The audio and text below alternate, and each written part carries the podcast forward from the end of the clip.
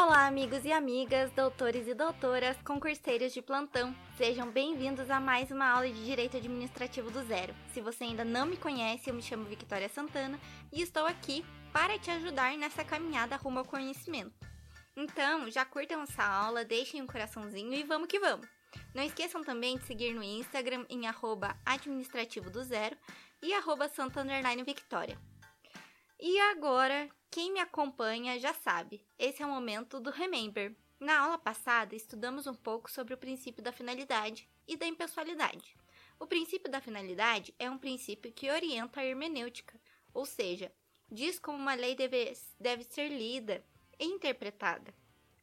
Isso em razão de que o princípio da finalidade versa sobre a origem da legislação, sobre o motivo que justifica a sua existência.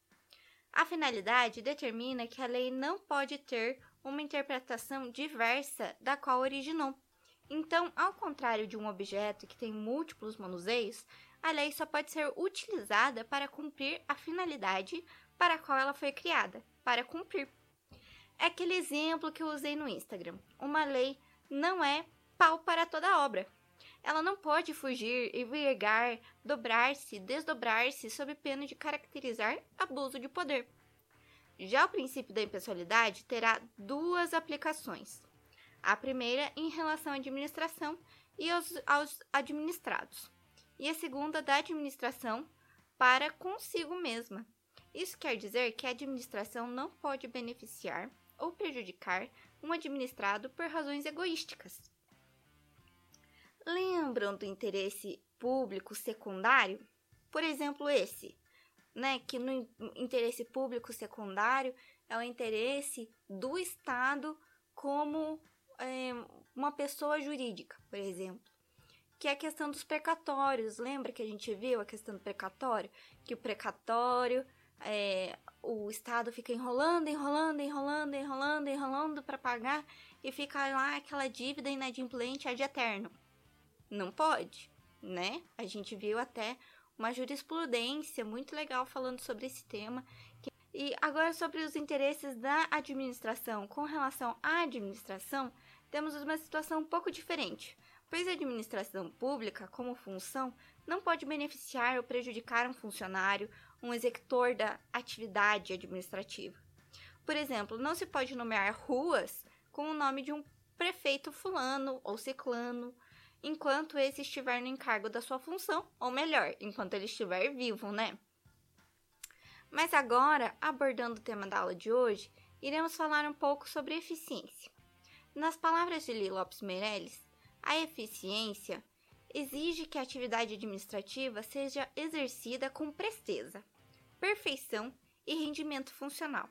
O mais moderno princípio da função administrativa que não se contenta em ser desempenhada apenas com legalidade, exigindo resultados positivos para o serviço público e satisfatório atendimento das necessidades da comunidade e dos seus membros. Eficiência no Dicionário Brasileiro de Língua Portuguesa quer dizer 1. Um, capacidade de produzir um efeito, efetividade, força. 2. Capacidade de realizar bem um trabalho ou desempenhar adequadamente uma função. Aptidão, capacidade, competência. 3. Qualidade do que é passível de aplicação vantajosa. Proveito, serventia, utilidade. Exemplo: não concordo com a eficiência de leis tão antigas, porque elas são ineficientes. 4 atributo ou condição do que é produtivo, desempenho, produtividade, rendimento. Nada se compara à eficiência dessas máquinas importadas, por exemplo. Eficiência é qualidade que todo consumidor procura em um produto. É o que um chefe espera de um empregado, é o que nós, como administrados, devemos esperar do Estado. Se a eficácia da sua atuação que justifica a existência dessa relação, então não é por menos que a eficiência se tornou um princípio norteador da atividade estatal.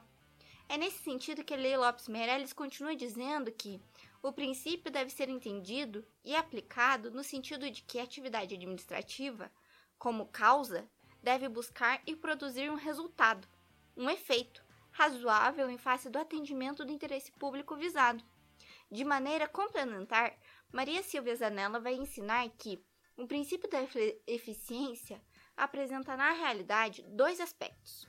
Pode ser considerado em relação ao modo de atuação do agente público, do qual se espera o melhor desempenho possível de suas atribuições para lograr os melhores resultados, e em relação ao modo de organizar, estruturar, disciplinar a administração pública, também com o mesmo objetivo de alcançar os melhores resultados na prestação de serviço público. Então, o princípio da eficiência deve atuar tanto sobre a atividade do agente público na realização das suas funções, como sobre a organização, estrutura e disciplina de administração pública, para alcançar melhores resultados na prestação de serviços públicos. Maria Silva Zanella de Pietro vai trazer também um certo conflito entre o conceito de eficiência para administração, como em administração de negócios e o princípio da legalidade. Então vejam, é um conflito entre o conceito de eficiência em administração, no sentido de administração de negócios, e o conceito de princípio da legalidade. Por quê?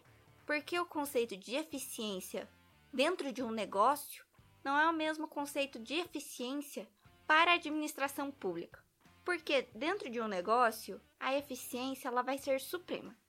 Ela precisa ser a razão de pensar o, o motor que movimenta todo um negócio, certo? Porque o negócio precisa ser eficiente para existir. Se ele não for eficiente, ele morre. A administração não morre. Ela não tem como morrer, né? Você mede a eficiência de um negócio como ele ofere lucros, é, no modo como ele desenvolve a sua atividade, no modo como ele tem resultados efetivos, de como as pessoas respondem a esses resultados.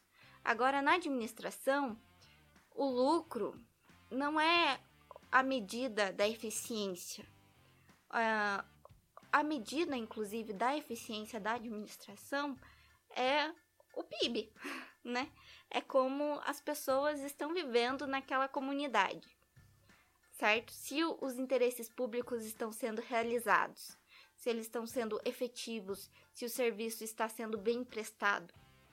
Então, é um conceito divergente entre negócios e administração.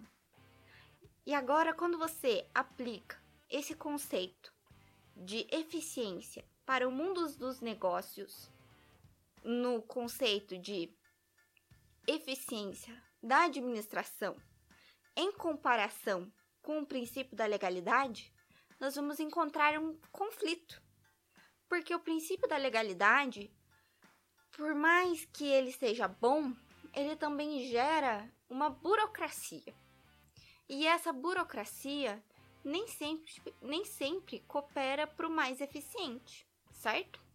Então, aqui Maria Silva Zanella vai citar um autor que eu não conheço, me perdoem, mas se chama Jesus Villa, dizendo que não há dúvida de que a eficiência é um princípio que não se deve subestimar na administração de um Estado de direito, pois o que importa aos cidadãos é que os serviços públicos sejam prestados adequadamente.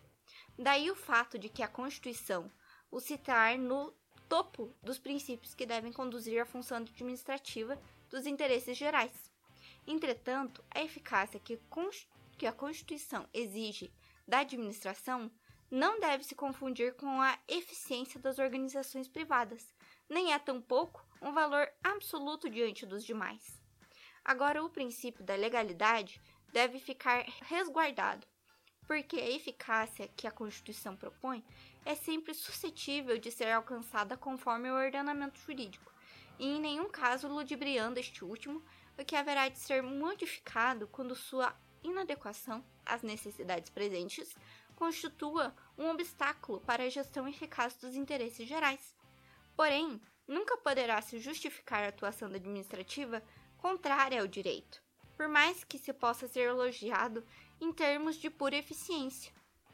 Então, por exemplo, por mais é, ineficiente que seja manter uma conduta estrita, estritamente é, legalista, ela precisa existir para manter aquele limite que impede que o Estado se passe, né? Que a gente que eu sempre acabo falando aqui, que o Estado ele acaba se passando. Muitas vezes ele acaba se passando isso dentro do princípio da legalidade.